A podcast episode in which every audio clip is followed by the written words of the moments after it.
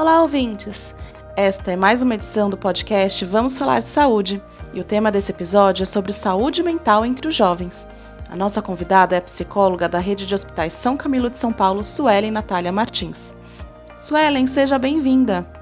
Eu sou Suelen Martins, eu sou psicóloga, trabalho na unidade do São Camilo do Ipiranga, eu sou funcionária da unidade há dois anos, é, eu sou psicóloga especialista em terapia cognitiva comportamental, sou psico-oncologista, né, então trabalho com paciente oncológico, tenho uma especialização nisso e também tenho especialização em psicologia hospitalar. E gostaria de agradecer muito o convite aí que vocês fizeram para mim. Suelen, Quais as doenças e transtornos mentais mais comuns aqui no Brasil? Olha, é, nós temos uma, um leque bem grande né, de, de, de, doenças, mas eu tentei trazer as cinco mais evidentes né, no nosso cenário. E, em primeiro lugar, claro, fica a ansiedade, existe 9% da população que tem essa, esse transtorno, que sofre com esse transtorno. Depressão, ela fica em segundo, com 5,8%, né, de acordo com os dados da, da OMS. E em terceiro lugar, os transtornos alimentares, né? Eles ficam com 4,7% da população. E em quarto lugar, são os transtornos de personalidade, principalmente o transtorno afetivo bipolar, tem uma, um quantitativo de 5%. E em último é o TOC, né? Que é o transtorno obsessivo compulsivo, que uma média aí de 2% da população. E o que mais afeta a saúde mental dos jovens? Como que isso impacta na vida deles? Existem vários fatores, né? É até difícil a gente é, trazer um a um aqui, mas eu tentei, acho que tentei colocar de uma forma mais específica para vocês, que um dos fatores, né, que hoje contribui muito é o fator de violência doméstica, né? Então, um ambiente super tumultuado, que dentro de casa é, tem agressões tanto verbais quanto físicas, né? Isso contribui bastante. É, a falta do cuidado, né, dentro de casa, o diálogo, muitas vezes ele fica escasso dentro desse ambiente familiar. Então, acaba que faltando as orientações, principalmente para as mulheres, né, que acabam engravidando cedo, é, método anticontraceptivo. Então, é por isso que é importante aí a gente colocar esses dois tópicos em primeiro lugar.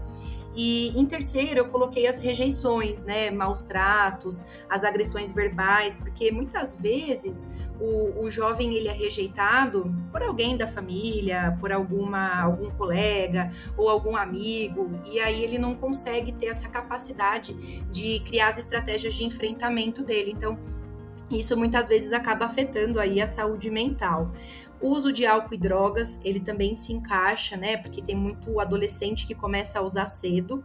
E acho que esse é o principal aí, que é a tecnologia em excesso. Acho que é importante a gente colocar aqui, porque hoje o jovem tem um acesso muito facilitado né, na internet. Ele consegue encontrar aí a vida das pessoas, como que ele pode tentar suicídio, ele tem um acesso muito amplo, ele tem acesso às comparações na rede social. Então, olha, o fulano tá viajando no feriado e eu tô aqui em casa.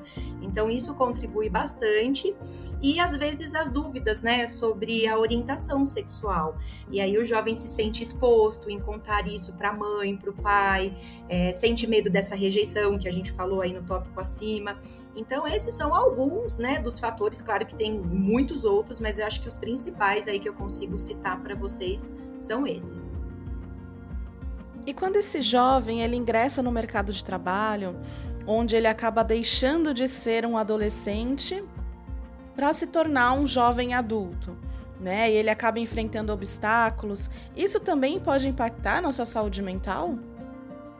E isso acontece também porque querendo ou não, sai da zona de conforto, né? Então a zona de conforto já dizia os psicólogos, é um lugar que, que é, um, é, um, lugar que nada acontece ali. Então quando a gente tem essa transição, né, da, da, da fase aí da infantil para a fase da adolescência, com certeza vai gerar aí um pouco de ansiedade, vai gerar frustração, porque muitas vezes esse jovem vai perder o emprego também, que não deu certo, ou ele vai aprender a, a às vezes ser repreendido, chamada atenção, vai ter que lidar com os feedbacks negativos. Então com certeza isso contribui muito também para o afeto aí da, da saúde mental, sem dúvida. Porque muitos jovens atualmente possuem mais medos e inseguranças. Como que eles podem enfrentar e tratar essas inseguranças emocionais? A gente tem que citar aí, não tem como, o isolamento da pandemia, né? O quanto que isso diminuiu a interação social das pessoas, né? Eu falo que isso não, não pegou tanto, não interferiu só na, no, nos seres humanos, mas até mesmo, até mesmo nos animais, né? O quanto essa ausência da interação social, isso trouxe aí uma, uma contribuição para que as pessoas ficassem mais tímidas, é, com dificuldade de se relacionar, né? A entrevista de emprego mercado de trabalho. As entrevistas hoje são a maioria feitas é, pelo, pelo computador, né? Então, essa coisa do, do frente a frente, né? Isso muda muito quando a gente está frente a frente com a pessoa. Então, sim, isso contribuiu bastante aí para o jovem desenvolver esse medo e essa insegurança, né? As comparações nas redes sociais também acaba sendo um, um grande fator, porque ele vai ter que lidar com a frustração e isso para ele vira uma tarefa primordial. Assim, eu atendo muitos jovens no consultório e eu percebo que diariamente tem essa comparação, desde roupa de marca até lugares que foram viajar. Férias é um grande fator assim de problema, porque eu fiquei aqui em São Paulo e os meus amigos foram para Disney e aí eu, né, tô me sentindo invalidado, então isso pega bastante também. E aí, pensando um pouco dentro desse contexto, né, como que a gente pode pensar no, no tratamento, né, de, de, lidar com esses medos e essas inseguranças? Ah, isso, Ellen, existe? Sim, né, quando de fato a família percebe ou o próprio jovem percebe, ele precisa buscar a ajuda de um profissional em saúde é, mental. E aí, sim, esse profissional vai indicar, né, muitas vezes o acompanhamento psiquiátrico. Ah, Suelen, mas é, tem 15 anos, pode tomar medicamento? Se o médico, o psiquiatra, julgar que é necessário, sim, ele precisa fazer o uso do medicamento, tá? Ah, mas só remédio psicólogo? Não, é, é um fator de coisas. Então, a prática de exercício físico é importantíssimo para esse jovem que está ali num, numa transição de indo para a faculdade, então ele precisa estudar, ele precisa trabalhar. Então, tem que ter um lazer no meio do caminho, né? Ele precisa praticar, liberar essa serotonina. É, ter uma rotina, então a gente fala da questão de rotina, de respeitar horário, não é qualquer horário para dormir, precisa ter um horário mais ou menos para se alimentar, para tomar o café da manhã. E isso vai fazendo, né, com que o jovem fique mais engatilhado aí para a vida adulta. E acima de tudo, acho que dá para a gente citar a boa alimentação, né, e, a valorização do sono, porque tudo está atrelado. Se eu como mal, eu não vou ter uma boa noite de sono. E a privação do sono me leva ao quê?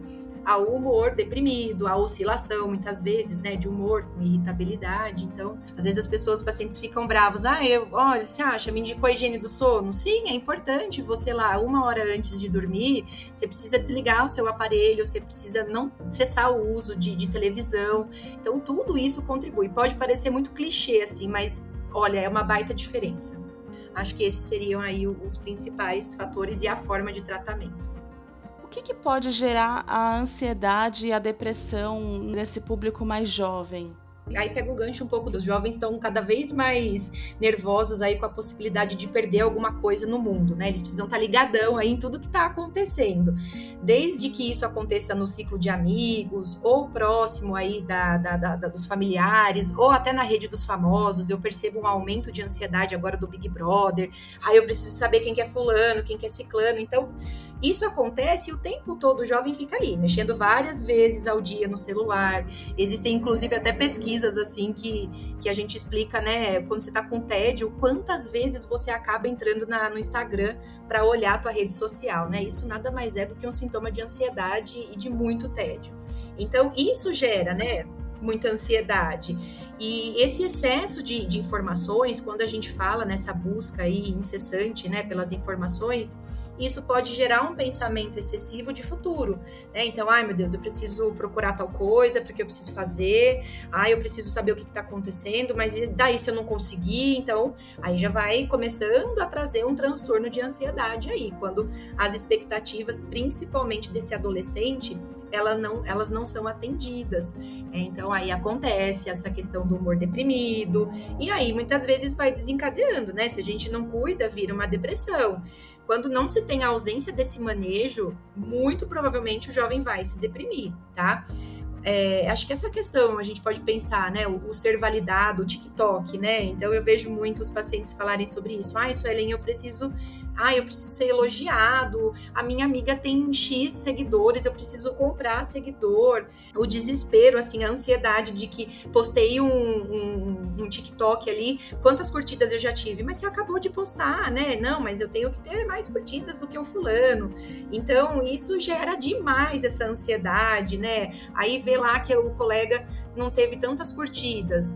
É, teve, teve, mais curtidas que ele, por exemplo, né? Ah, eu postei um vídeo ontem, mas a fulana teve mais curtidas. Pô, tô deprimida, porque eu, eu sou, eu sou. Aí entra aquele, aquele processo da desvalia, né? Então eu não sou boa o suficiente. E aí começa, né? A depressão, começa a vir os primeiros sinais aí.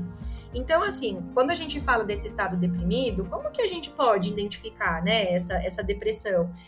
Assim, é difícil a gente falar que esses são os principais, mas isso pode ajudar, tá? Numa, num rastreio.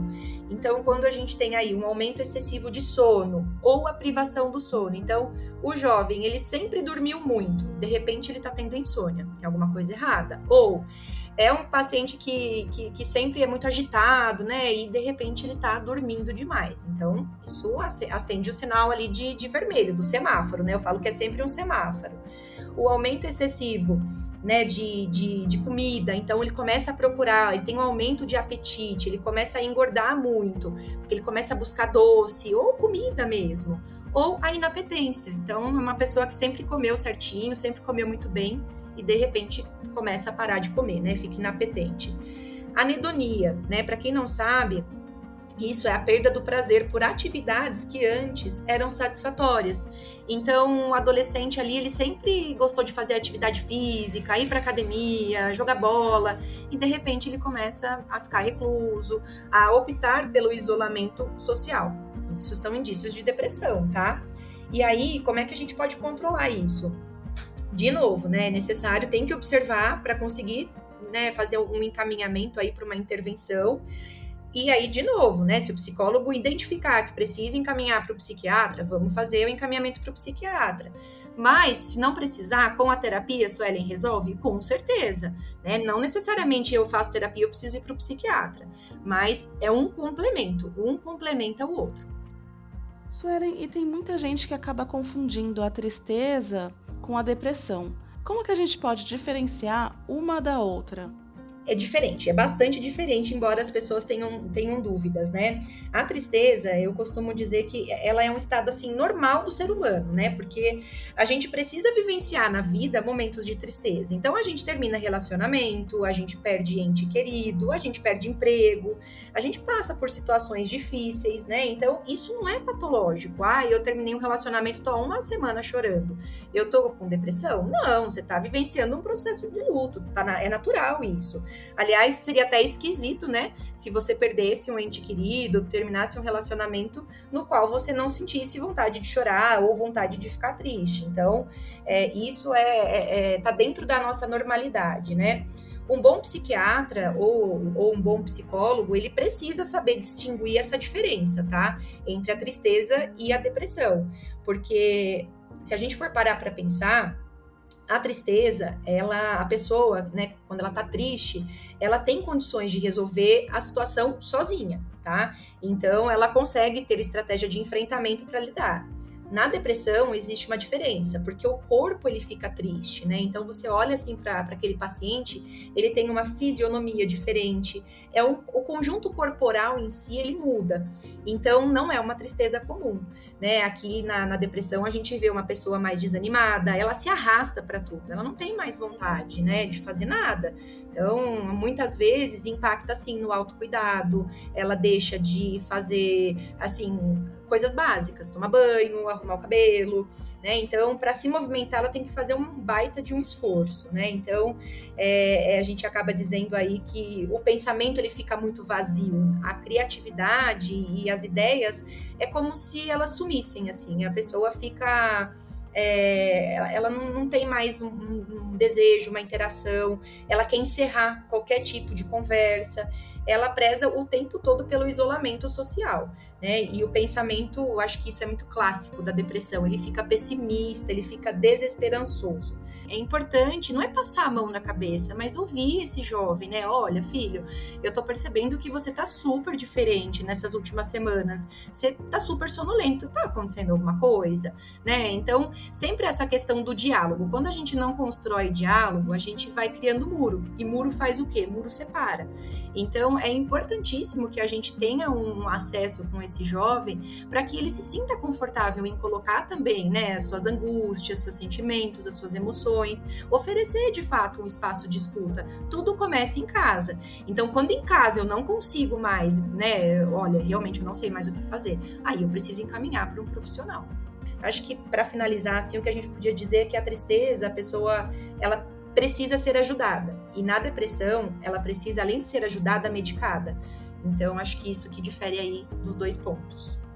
E quando que o jovem possui risco de desenvolver algum transtorno mental? Hoje a gente vive numa era aí, né, onde a, a, saúde física, a estética, a imagem externa, elas estão super valorizadas. Então, muitas vezes o jovem ele pode sim desenvolver, por exemplo, é, um transtorno alimentar devido a essa questão da, da comparação de, de imagem. Sim, ele pode desenvolver uma depressão pelo fato de ter conflitos dentro de casa muito. A maioria das tentativas de suicídio hoje que eu, recebo no, no, no hospital é, tem a ver com convívio familiar, né? É, é, muito comum, inclusive. A gente acha que não, mas sim, tem tudo a ver, tá? Então, muitas vezes também, algo que é importante, acho que tem que citar aqui, é a escola, né? O quanto os professores também são, tem que ser parceiros nossos nesse momento, né? Dos pais. Porque o aluno, muitas vezes, ele passa a maior parte do tempo aonde? Dentro da escola. Então, ele é um aluno super participativo. De repente, ele fica recluso, ele começa a ficar é, irritado com os colegas, ele não consegue mais manter o foco, a concentração nas aulas, opa, alguma coisa tá, tá acontecendo, né? Então, os hábitos comuns do dia a dia, quando eles começam a mudar para pior, né? É interessante a gente buscar ajuda, porque tem alguma coisa que tá errada. Quando seu filho não tá levantando do sofá, a gente pede para levantar. Então a gente tem que observar se alguma coisa tá diferente, se mudou para pior, precisamos identificar, tá? Uma, uma outra, um outro ponto que é importante, né, que me fez lembrar agora. Quando tá calor, aí o, o jovem tá lá de blusa de manga comprida. Poxa, tá, mas o que que tá acontecendo, né? Tá calor, por que, que você tá usando blusa de manga comprida? Cuidado, né? Essa, esse adolescente, ele pode estar tá se mutilando com a ajuda de gilete, com alguma, algum objeto aí pontiagudo. Né? Então, assim, ah, o adolescente tá pegando comida e tá indo comer pro quarto poxa, por que, que ele está fazendo isso? Pode estar tá desenvolvendo uma bulimia, porque ele muitas vezes ele come para depois provocar o vômito, né? É, é, o processo aí que, que começa a desenvolver bulimia, é, anorexia. Então, tá lá, o vaso sanitário de casa entupiu, toda vez está entupindo com frequência. Opa, o que está acontecendo? Vômito é comida crua. Então, muitas vezes vai entupir o vaso sanitário com facilidade. Então, são assim alguns gatilhos, né, que os pais precisam ficar atentos de que pode parecer coisa muito simples. Veja, quem que vai imaginar, né, que pô, tá entupindo o, o, o negócio, o vaso aqui em casa? O que que tá acontecendo? Temos que ficar atento. Então, não é só aos comportamentos em si, mas as evidências que a gente vai identificando. Aproveitando o que você falou, Suelen, sobre o diálogo entre os pais e os filhos, por que é importante falar sobre a saúde mental, sobre suicídio? É comum os pais falarem sobre é, o suicídio e também a automutilação com seus filhos? De jeito nenhum, falta muito isso, né? Muitas vezes as pessoas fingem que não querem ver, isso acontece bastante, tá? E muitas das vezes é, acha que vai passar. Alguns relatos que eu já ouvi, ah, eu percebi isso, Ellen, mas eu achei que ia melhorar, né? Então, que a gente acha que de repente tem a esperança de que esse problema vai ser solucionado. E não é bem assim né? Então, é, hoje é muito ainda restrito. É, é, um baita erro, assim, a gente não falar sobre suicídio com o jovem, né? E isso engloba também a automutilação, engloba tudo, porque muitas vezes é uma possibilidade, né, que, que os pais têm para conseguir ofertar essa escuta, esse sofrimento que o jovem tem e ele não consegue expor. Então não é só uma questão de ah, é frescura. É, às vezes são questões tão assim, é, pequenas, mas que para o paciente é gigantesco e ele não consegue lidar, porque ele chegou na escola e o melhor amigo dele hoje está conversando com uma outra pessoa. Pronto, é um gatilho. Ah, pode parecer uma bobeira, assim, mas para o jovem não. Né? Então, muitas vezes essa escuta, ela pode sim ajudar né, o, o jovem a, a não cometer o suicídio. E aí, engraçado isso que você trouxe, né? Porque muitas vezes os pais me mandam mensagem no WhatsApp, isso acontece com frequência. Ah, Suelen, olha, não sei se é bom na sessão falar sobre suicídio, sabe? Porque vai que isso é, vai contribuir, sabe, para ele procurar essas coisas. E aí eu devolvo sempre para esses pais: olha, muitas vezes esse desejo ele já está intrínseco, né? Então, assim, entenda que o fato de perguntar para o paciente, para o jovem, né, o que, que levou a pensar sobre suicídio, não significa que eu estou reforçando essa ideia. Imagina, de jeito nenhum. Né? Às vezes, inclusive, o paciente já tem até estruturado, ele traz para mim, eu quero um enforcamento, eu quero tomar remédio. Então, é, no espaço ali da, da, psicologia, muitas vezes você vai ser o, o confidente mesmo né, desse jovem, porque ele não tem isso em casa. Então, olha só como que é importante, né? Isso que você está me, me, me trazendo. A informação, eu falo que a informação é primordial, ela é sempre o primeiro passo para ajudar o jovem. Informação, seja ela de qualquer aspecto, né? O suicídio, se a gente parar para pensar, é, acaba sendo uma emergência médica. Por quê? É, em qualquer situação, é, você, você tem que proteger a vida dessa pessoa, porque se você não protege, ela vai morrer tá? Então pode não ser na primeira vez, pode não ser na segunda, na terceira, mas pode ser na quarta. Então tentou suicídio, né? Quando isso acontece lá no hospital, ela já virou pela lei é, 13.819 uma notificação, tá? Compulsória. Ela, a instituição precisa notificar. Então você é obrigado a fazer um relato para que o Estado ele tenha o conhecimento desse ato. Tá? Então olha só como que isso é sério, né? Olha a proporção que isso toma. E, e, se a gente parar para pensar, essa é a sétima causa de morte no mundo, né? E, e então isso está muito, tá, é muito mais comum do que a gente imagina uso de substâncias psicoativas, que a gente chama uso de SPA, né? Que a gente usa muito na, no termo na psiquiatria e na psicologia. Também leva isso, SPA, é substâncias psicoativas. Sempre quando vocês é, assim fazendo leitura de alguma coisa que, que tiver escrito, olha, é, é, paciente ou em alguma matéria, já vi muito isso no UOL, fazia uso de SPA, substâncias psicoativas, tá? Então essa é, é a tradução que a gente usa muito esse termo. É, e isso contribui muito essas substâncias. Por quê? Porque mexe no nosso neurológico, é sistema nervoso central, sistema nervoso periférico, né? Por mais que é, a gente ache que não, mas tem, né? Então vai lá, o uso do êxtase. Olha lá, a pessoa consegue passar 14, 18 horas numa festa rave sem parar né? Então, se a gente for olhar para um, um, sistema normal, isso é impossível você ficar dançando por 18 horas. E quando a gente faz o uso, né, de, de uma droga, você consegue ficar. Então, olha que alteração neurológica vai existir. Então, sim, muitas vezes vai ter alteração de comportamento. E a gente precisa explicar para esse jovem, né? Precisa explicar sobre a saúde mental, o, o que, que isso causa, como eu estou falando aqui para vocês. Então, é, é, é difícil é, essa questão do videogame, né? Olha o quanto que ele precisa ser orientado. Então, falou em suicídio, a pessoa ela precisa entrar automaticamente num projeto de cuidado, né? Eu costumo dizer se, se, se há prejuízos, tem perda. Então, é, é o que a gente tem que ficar atento. Acontece muito quando eu pego uma tentativa de suicídio, da, do pai ou da mãe falar, ah, então, nós soubemos porque ele avisou o grupo lá da escola que ele ia tentar o suicídio, né? Então, assim, ele começa a dar alguns sinais. Então, esse jovem, ele já vem comentando com o um colega, com um amigo, com o vizinho, com o primo, e até que isso, de fato, se concretiza. Então, se ele tem uma referência, ele vai dizer, mãe, deixa eu te falar uma coisa, como já aconteceu, tá, no consultório. Olha, né, eu tô querendo fazer um agendamento para minha filha, porque ela veio com, com uns papos muito estranhos, assim, Suelen, e ela falou sobre morte. Então, pronto, que bom, olha aí, né, que, que, que, que, importante. Essa mãe fez o um encaminhamento, aí agora eu tô muito nervosa, eu não sei o que fazer com isso. Ótimo, então vamos, agora é a gente que resolve aqui. Então, isso é primordial, eu concordo contigo, tem que ter uma referência. Não precisa ser a mãe, mas que seja a avó, que seja o tio, o primo, mas é necessário que alguém que seja próximo, que não seja uma pessoa fora do âmbito familiar, né, vamos dizer assim. Suelen, e falando sobre trabalho e início de carreira, quais são as doenças que estão ligadas ao ambiente de trabalho? A gente, se a gente for parar para pensar, existem milhões né, de, de, doenças aí que são ligadas ao ambiente de, de, trabalho. Mas uma coisa que eu chamo a atenção é que, assim, todas essas doenças não precisam ser psicológicas, né, de, de emocionais, mas todas acabam levando um estado emocional adoecido, né? Então, por exemplo, se a gente pegar aí a doença de, de Ler, né, que é o, o esforço repetitivo, e em relação a, a, ao DORT, né, que são os distúrbios ósteos musculares. É, ah, muitas vezes gera dor. Quando eu tenho dor, eu fico irritado. Então, muito provavelmente eu vou começar a desenvolver dentro do meu ambiente de trabalho uma postura diferenciada com as pessoas, porque eu tô sentindo dor. Então, olha como que é interessante isso, né?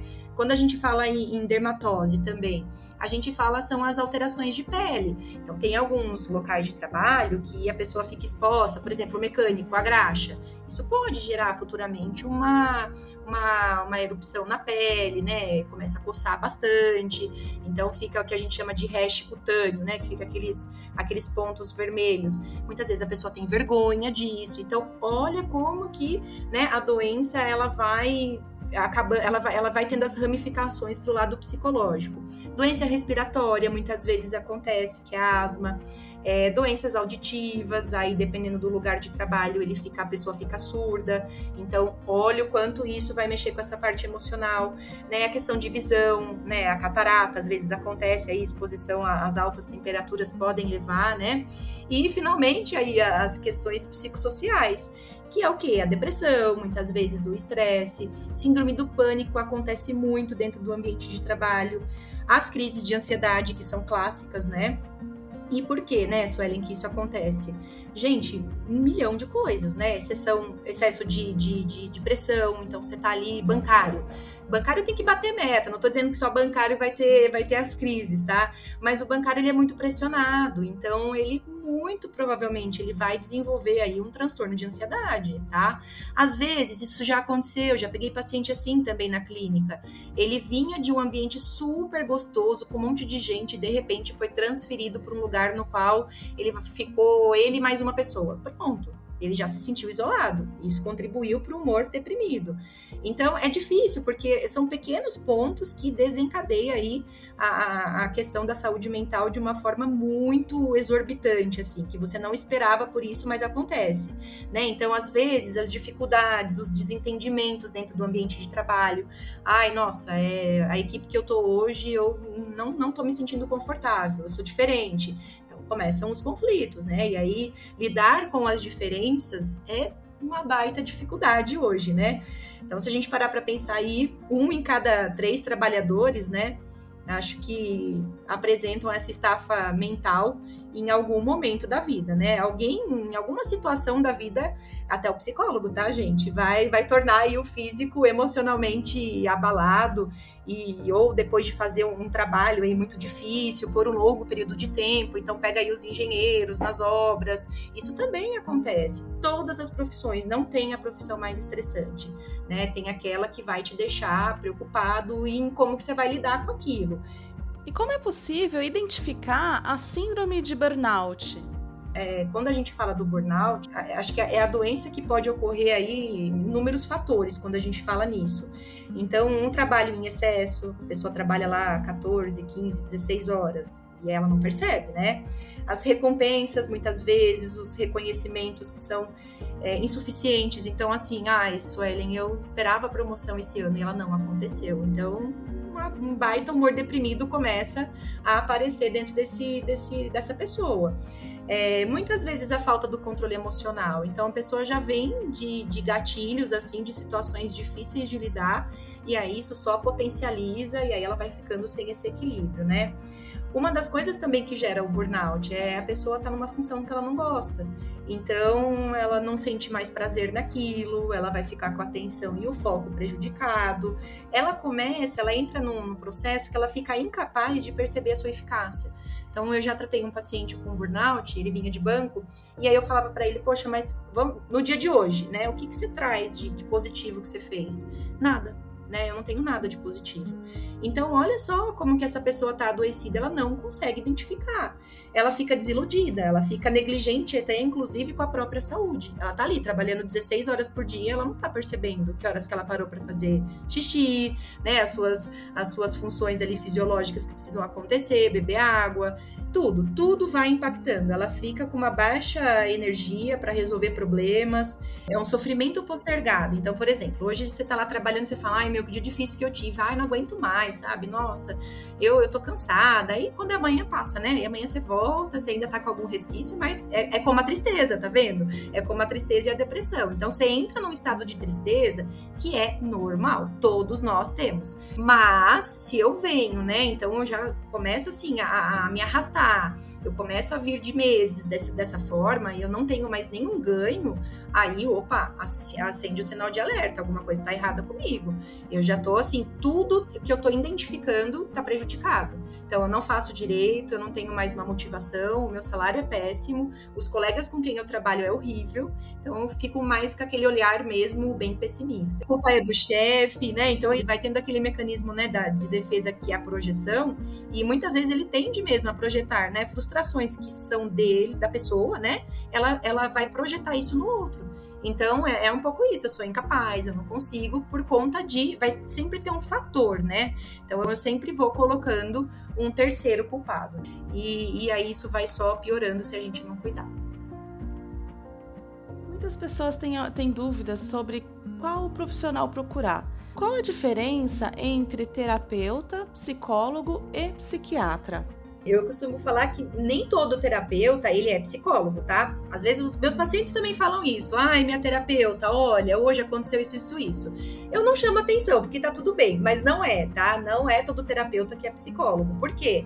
Porque existem várias terapias complementares hoje, né, que não requerem a formação de cinco anos em psicologia. Porque a psicologia, ela é uma graduação. Então, eu preciso ter cinco anos de formação para me tornar psicólogo, né? Então, tem terapias alternativas alternativas no mercado que a pessoa ela não precisa ser formada para exercer. Então, um exemplo, né? O psicólogo, como eu falei, ele estuda cinco anos e aí ele está apto para exercer em várias áreas da vida dele. Então, ele pode trabalhar com RH, já foi o meu caso, tá? Já trabalhei por sete anos na área de RH, é, a psicologia forense, que é uma psicologia bem bacana também, que é, é em centro penitenciário, né, que é muito importante o trabalho, inclusive, a psicologia hospitalar, como é o meu caso hoje, e por aí vai, né? Então, pode, você pode atuar em várias funções, né? E também fazer terapia.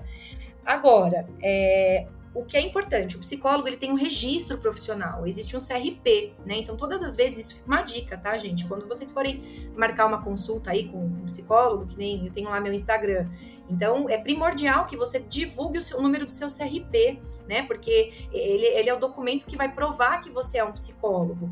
E aí você pode, inclusive, pesquisar. Então, tá lá, Suelen Martins. Eu vou digitar ali no site do, do CRP. Vai aparecer se meu registro está ativo ou não. Porque hoje um psicólogo, ele jamais pode ter atuação de, de, de ter pacientes, fazer terapia, se ele não estiver ativo no conselho, né? Isso, isso, isso gera até uma cassação do nosso diploma. Então, então, sempre que vocês procurarem né, um profissional psicólogo, busquem o CRP desse, desse profissional, veja se está ativo. Isso é o que vai te dar a segurança, tá? E importante, nós não fazemos prescrição de medicamento, embora eu quisesse muito, né, mas não posso. É, é importantíssimo a gente saber sobre isso, que psicólogo não receita, tá? Quem faz a receita de medicamento é o psiquiatra, né? Então, qual que é a diferença aí? O psiquiatra, ele já não faz a terapia, ele avalia do paciente a sanidade mental dele se a pessoa precisa ser medicada, se ela consegue, é, se ela consegue assim executar, por exemplo, um paciente demenciado, né? Ele vai ter uma oscilação aí no nível de, de, de consciência dele. Tem dias que ele vai estar tá, é, falando um discurso completamente distorcido e tem dias que ele vai estar tá 100%. Então é, é, é o médico que vai avaliar isso, é ele que concede diagnóstico, ele pede exame, ele é médico, então ele tem um CRM acima de tudo. Então primeiro o psiquiatra ele faz faz a graduação em medicina e depois ele faz uma residência, né, ou especialização em psiquiatria. E aí, diferente de nós, ele tem o CRM. Ah, mas e o terapeuta, né? O terapeuta, ele vai ter que atuar dentro de um nicho. Aí, por isso que existem os coaches, né? O terapeuta, ele é autorregulamentado na associação chamada ABRAT, tá? que é o quê? Uma associação dos terapeutas complementares alternativos. Ele vai ter que ter uma área de atuação e trabalhar com casos mais leves, né? Ele não faz diagnóstico e ele também não pode aplicar teste. É diferente de nós psicólogos. Então, vou dar um exemplo. Olha, é, eu preciso trabalhar o término no meu relacionamento. Se você encontrou um terapeuta especialista em relacionamento, ótimo, ele vai conseguir te ajudar. Mas se dentro desse contexto você trouxer para ele, agora eu acabei meu relacionamento e eu tô pensando em tirar minha vida, pronto ele já não pode mais te atender. Por quê? Porque virou uma questão complexa. Aí ele precisa do psicólogo, tá? Então, para ser terapeuta, precisa de um curso de certificação dentro da área que ele vai ter uma metodologia. Então, um terapeuta holístico, ele vai ter lá uma, uma parte lá da terapia holística, ele vai fazer um curso para isso. A terapia sistêmica e por aí vai os cursos, tá? Então, essa que é a diferença aí do psicólogo, terapeuta e psiquiatra. Suelen, muito obrigada pela sua participação e por esclarecer essas dúvidas sobre saúde mental e também sobre a importância de falar sobre esse tema entre os jovens e os adolescentes. Eu queria até aproveitar o espaço aí para agradecer o convite. Eu falo bastante também, acho que todo mundo já percebeu, né? Mas é um prazer para mim poder trazer um pouquinho do meu conhecimento, né? Contribuir. Eu amo o que eu faço, então eu acho que foi assim. Eu fiquei muito, muito agradecida com esse convite aí do hospital. O São Camilo é um hospital que que eu prezo bastante, que eu adoro trabalhar lá. Então, eu só tenho a agradecer mesmo vocês aí, toda a equipe. Eu deixei uma frase que, que eu mesma aqui que escrevi, porque eu gosto bastante dela e, inclusive, eu, eu sempre utilizo com os meus pacientes, tá? E aí eu vou ter que ler para vocês aqui para ficar bem bonitinho, tá?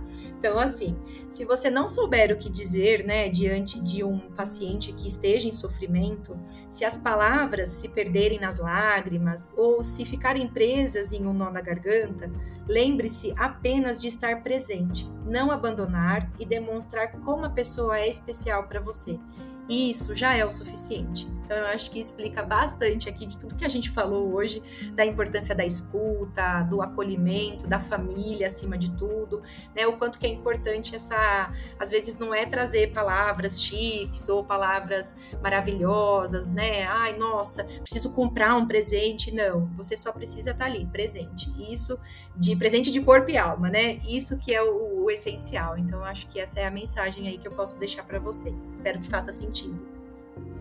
E você que está ouvindo essa edição do Vamos Falar de Saúde, fique ligado e não deixe de acompanhar, seguir e favoritar os podcasts da Rede de Hospitais São Camilo de São Paulo aqui na sua plataforma de áudio preferida.